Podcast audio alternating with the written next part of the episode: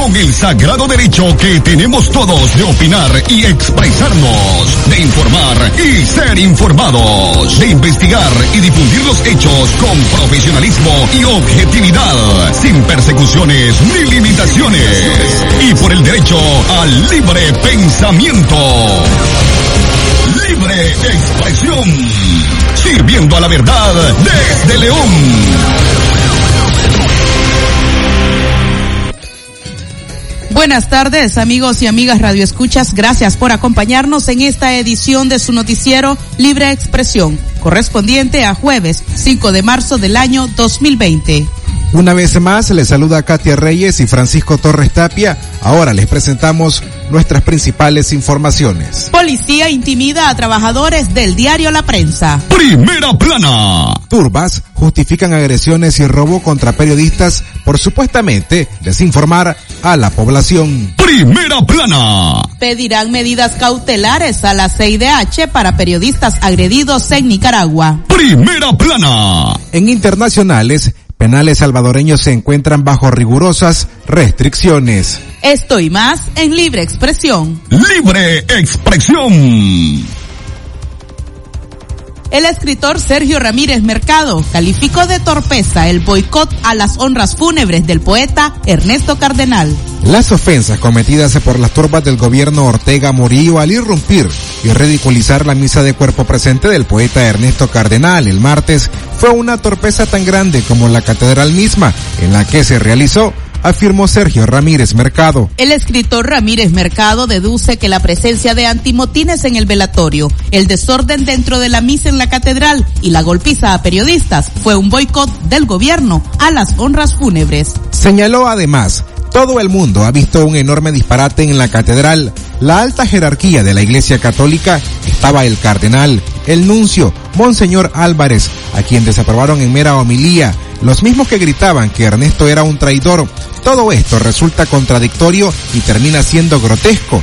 Indicó el también ex vicepresidente de la República que todo ocurrió frente a los embajadores más importantes acreditados en el país, diplomáticos de la Unión Europea, Francia, Colombia y Chile. La presencia de estos embajadores tiene que ver con la figura mundial del poeta cardenal, explicó Ramírez. Libre expresión. Turbas justifican las agresiones y robo contra periodistas por supuestamente desinformar a la población. Leonor Álvarez, periodista en el diario La Prensa, sumó su denuncia junto a la del periodista David Quintana, quienes junto a Hans Laurens fueron agredidos y despojados de sus equipos en la cobertura periodística que ofrecían el martes en la tarde en los funerales del poeta Ernesto Cardenal. Álvarez resultó con golpes visibles en el lado derecho de su rostro y hombro. La agresión contra la periodista ocurrió cuando reclamó a los agitadores porque estaban agrediendo a su colega Hans Laurens. Seguido se abalanzaron sobre ella narró la periodista en su denuncia interpuesta ante la Comisión Permanente de Derechos Humanos que los agitadores del Frente Sandinista justificaron la agresión porque supuestamente los periodistas independientes desinforman al no hacer réplicas de los discursos que ofrece el gobierno. Leonor Álvarez aseguró que mientras la golpeaban, una mujer le dijo que eso le pasaba por desinformar. Aquí sus declaraciones. Logramos, entrar a la, a la casa cural que tiene, está protegida por un, portón. Logramos entrar, pero ellos después agarraron a patadas el portón hasta que lo abrieron y ahí fue la primera golpiza que recibí y también a mis compañeros este, corrieron, pero los atraparon dentro de la casa cural. A Lauren le cayeron más de cinco chavalos encima, le robaron, lo patearon. A mí me estaba pateando una muchacha también. Eh, eh, quiero este, señalar que los, mismos simpatizantes fueron los que me quitaron a la chavala de encima y le decían, eh, no, este, déjala, déjala, que después se va a hacer la víctima, no sé qué. Y pues me la lograron quitar de encima cuando yo estaba en el suelo y este y después me, me, hicieron para allá, a ver, aquí no te van a hacer nada, muchacha, que no sé qué. Yo le dije a la señora, señora, le digo, ¿usted está viendo lo que está pasando? ¿Usted cree que es correcto que estén agrediendo y robando? Le digo a los periodistas. Entonces la señora me dijo que eso nos pasaba porque nosotros somos mentirosos y desinformamos, no hacemos nuestro bien nuestro trabajo. Entonces yo le digo, señora, pero porque ustedes no aceptan que alguien, que alguien piense diferente a ustedes. Entonces me dice que nosotros, ustedes pueden pensar diferente, pero no tienen que desinformar, que no sé qué. Entonces la señora no sé para dónde me quería llevar que me dice, vámonos, vámonos, te vamos a sacar de aquí. No, le digo, yo no me voy a ir con usted, le digo, si usted anda con esa gente que está agrediendo, entonces que te turquen, me dice. Y entonces vino de nuevo la chavala y me volvió a pegar, me volvió a tirar al suelo. Y esa, esta segunda vez ya me rescató el padre Luis Herrera, del rector de la catedral, y una monja. Y pues ya después miré a todo a mi alrededor, chavalos corriendo con cámara, eh, una, cámara de, televisión que era este, la de CNN, eh, otro de mis compañeros eh, golpeados al fondo, eh, los chavalos, los chavalos estos de la Juventud Sandinista, que nosotros pensamos que son de la Juventud Sandinista porque eran jóvenes, que son más agresivos y son los que roban, ellos venían desde el fondo corriendo, o sea, siguieron a los periodistas por toda la Casa Cural. Libre expresión. Policía intimida a trabajadores en el diario La Prensa. Eduardo Enríquez, jefe de redacción del diario La Prensa, denunció asedio e intimidación policial contra el personal de ese rotativo. De acuerdo al periodista, hay un clima de vigilancia en los alrededores del periódico y atribuyó estos actos de hostilidad a la política crítica e independiente de ese medio de comunicación. Cerca de una decena de antimotines montando guardia con sus armas y escudos permanecen por varias horas al día frente al diario. Hasta hace unas semanas, el gobierno regresó el papel y otros insumos que habían sido retenidos a dicho rotativo, lo que estuvo a punto de causar la desaparición de la versión impresa. Escuchemos las declaraciones de Eduardo Enríquez. Bueno, pues desgraciadamente es parte del clima de intimidación que vivimos todos los nicaragüenses eh, a diario. Es la política del régimen. Eh, y la prensa, por ser un medio independiente, me imagino que no, no puede ser eh, la excepción. hoy hay más oficiales de lo que generalmente hay, pero siempre tenemos la presencia de una camioneta allá enfrente y ahora pues vemos a esos eh, oficiales antimotines aquí que, están prácticamente a la orillita de, la, de, las instalaciones de la prensa y me imagino que es la misma política de intimidación, como le digo, no hemos hecho nada diferente de lo que hacemos todos los días. Lo que quisiéramos es que la policía nacional más bien cumpliera con su deber de eh, investigar estos casos y de arrestar a las personas eh, agresoras eh, que, que, cometieron estos delitos, que yo creo que ese debería ser el deber de la policía, más que estar pues aquí en un lugar donde no está pasando. Libre expresión. Más informaciones. Policías lesionan salvajemente a hijos, esposa, madre y hermanos del excarcelado político Edwin Altamirano. El excarcelado político Edwin Altamirano denunció a través de redes sociales que estaba en su casa cuando efectivos de la policía entraron a la vivienda y procedieron a golpear a sus hijas, esposa, asimismo a su madre y hermana. Expresó Altamirano que no es la primera vez que la policía lesiona a sus hijos. Describió que cuando fue secuestrado el 17 de julio del 2019 fue sacado de su casa con lujo de violencia. Narró además, los policías no solo me subieron a la camioneta a golpes, sino que también le pegaron a uno de mis hijos de 8 años, quien se agarró de mí para que no se lo llevaran detenido. Un familiar de Altamirano relató que uno de los policías quiso quitarle a la hija mayor de este, de 10 años, y a un bebé de 8 meses que estaba cargando, que es el hijo menor del excarcelado.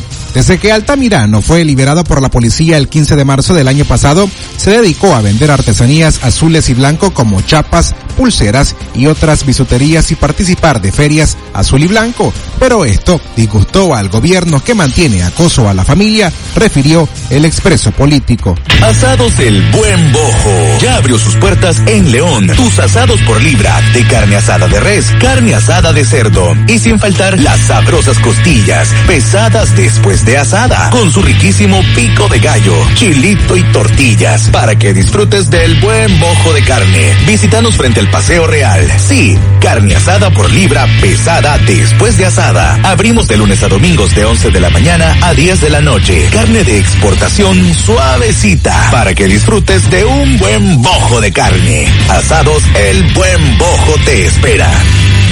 Un 80% más contenido. Head and Shoulder. Ya llegó tu nuevo sachetón. Head and Shoulder. Hasta 100% libre de Cómpralo en tu pulpería preferida solo 7 Córdobas. Versus H de 10 mililitros casual visible con uso regular, precio sugerido de venta.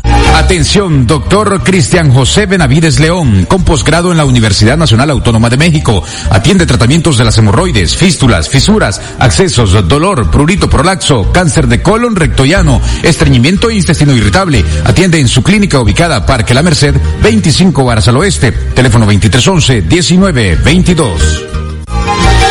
¿Usted sufre dolor en las plantas de los pies? ¿Dolor y ardor en las piernas? ¿Es diabético o diabética? ¿Quiere hacerse un Doppler? Visite al doctor Ronald Cortés Ruiz. Es especialista en las enfermedades de la circulación, úlceras de pies y piernas, escleroterapias e inyección de varices. Atiende en el Centro Diagnóstico Fátima, Colegio Mercantil, 10 Varas al Sur, teléfono 2311-3409. Libre expresión. Pedirán medidas cautelares a la CIDH para periodistas agredidos en Nicaragua. La Comisión Permanente de Derechos Humanos CPDH en Nicaragua solicitará medidas cautelares a la Comisión Interamericana de Derechos Humanos para dos reporteros nicaragüenses que fueron agredidos por simpatizantes sandinistas mientras brindaban cobertura a las honras fúnebres del poeta Ernesto Cardenal. La abogada María Oviedo, del equipo jurídico de la CPDH, aseguró que agotarán las instancias nacionales de denuncia, a la vez que seguirán los requisitos para que la CIDH solicite medidas cautelares de protección a favor de los periodistas. Las medidas cautelares que se van a solicitar a favor de los periodistas es para que el Estado asuma un mayor compromiso en respetar y hacer respetar la labor de los comunicadores ya que es un derecho constitucional de informar, así como el de la ciudadanía de recibir información veraz, dijo en rueda de prensa Oviedo. La regulación será solicitada para el reportero del medio digital Nicaragua Investiga Hans Laurens y el director del medio Boletín Ecológico David Quintana Ambos terminaron en la sala de emergencia de un centro asistencial luego de ser agredidos por simpatizantes sandinistas el pasado martes. Ambos reporteros se encuentran fuera de peligro, pero deben seguir chequeos médicos para descartar para descartar cualquier lesión. Libre expresión. Más informaciones, el ex vicecanciller de Nicaragua, Víctor Hugo Tinoco, dijo que el gobierno de Ortega solo se sostiene por las fuerzas de las armas y la represión. El gobierno de Ortega se sostiene por las fuerzas de las armas y de la represión, básicamente ejecutada por paramilitares y agentes de la policía que se han prestado a hacer el juego de verdugos de la pareja gobernante, dijo Tinoco. El exdiputado dijo que el gobierno de Ortega está arruinado económicamente y no tiene ninguna posibilidad de recuperar la economía mientras se encuentre en el poder. Escuchemos sus declaraciones. El gobierno de Daniel Ortega se sostiene solo por la fuerza de las armas y de la represión.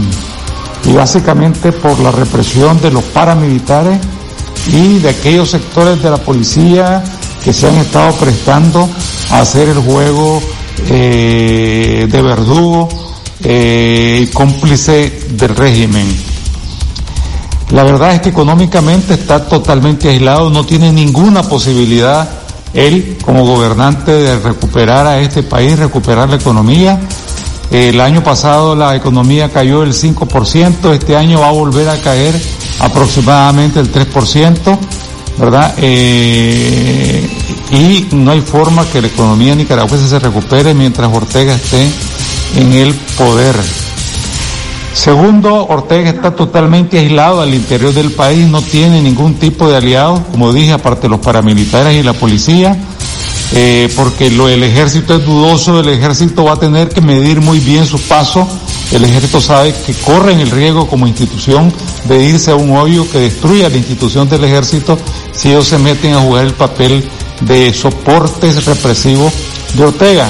Entonces, con el ejército yo no creo que cuente de la misma manera con que cuenta con la policía. Entonces, adentro está aislado porque se rompió su acuerdo, el acuerdo que tuvo durante 10 años con la embajada norteamericana, eh, y mediante el cual se llevaban muy bien y había cooperación norteamericana, se rompió el acuerdo que ya tenían con los empresarios que habían tenido durante 10, 11 años con el COSEP y con todos los grandes empresarios de este país y se rompió sobre todo el, el, el, el eh, eh, de alguna forma se le cayó la, la venda a la población y sobre todo a los jóvenes que creían que este era un gobierno revolucionario y se han dado cuenta que este es un gobierno que simplemente busca hacer una dictadura. Libre expresión. En noticias internacionales, penales salvadoreños se encuentran bajo rigurosas restricciones. El gobierno de Nayib Bukele ordenó alerta máxima en todos los centros penales, prohibiendo a los reos cualquier contacto con el exterior. A través de un Twitter, Bukele ordenó al director de centros penales que decretara la alerta en las cárceles salvadoreñas. Decrete emergencia máxima en todos los centros penales.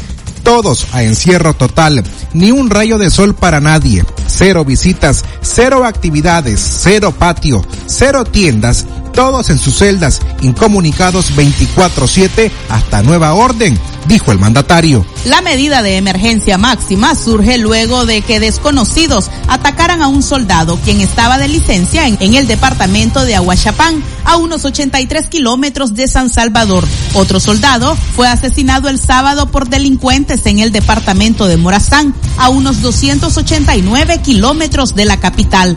Los atacantes serían miembros de la pandilla 18. Libre expresión. Y por último, en Estados Unidos, el estado de California se declara en estado de emergencia por el coronavirus. El gobernador de California, Gavin Newsom, declaró el miércoles estado de emergencia en el territorio para ayudar al estado a prepararse por una posible propagación del coronavirus. Newsom dijo en una comparecencia que la proclamación está basada en el trabajo que ya está en marcha en todo el gobierno estatal para proteger la salud y la seguridad pública.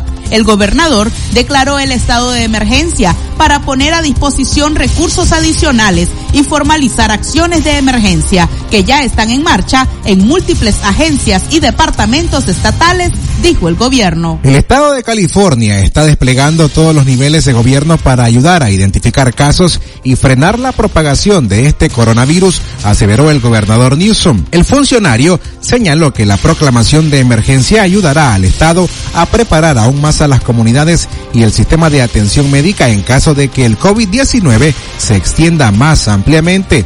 El gobernador había anunciado el martes el despacho de millones de máscaras N95 para suplir la escasez causada por el coronavirus. Y así hemos llegado al final de esta edición de su noticiero Libre Expresión, correspondiente a jueves 5 de marzo del año 2020. Estuvieron con ustedes Francisco Torres Tapia y Katia Reyes. Les esperamos en nuestra próxima edición con el sagrado derecho que tenemos todos de opinar y expresarnos, de informar y ser informados, de investigar y difundir los hechos con profesionalismo y objetividad, sin persecuciones ni limitaciones, y por el derecho al libre pensamiento.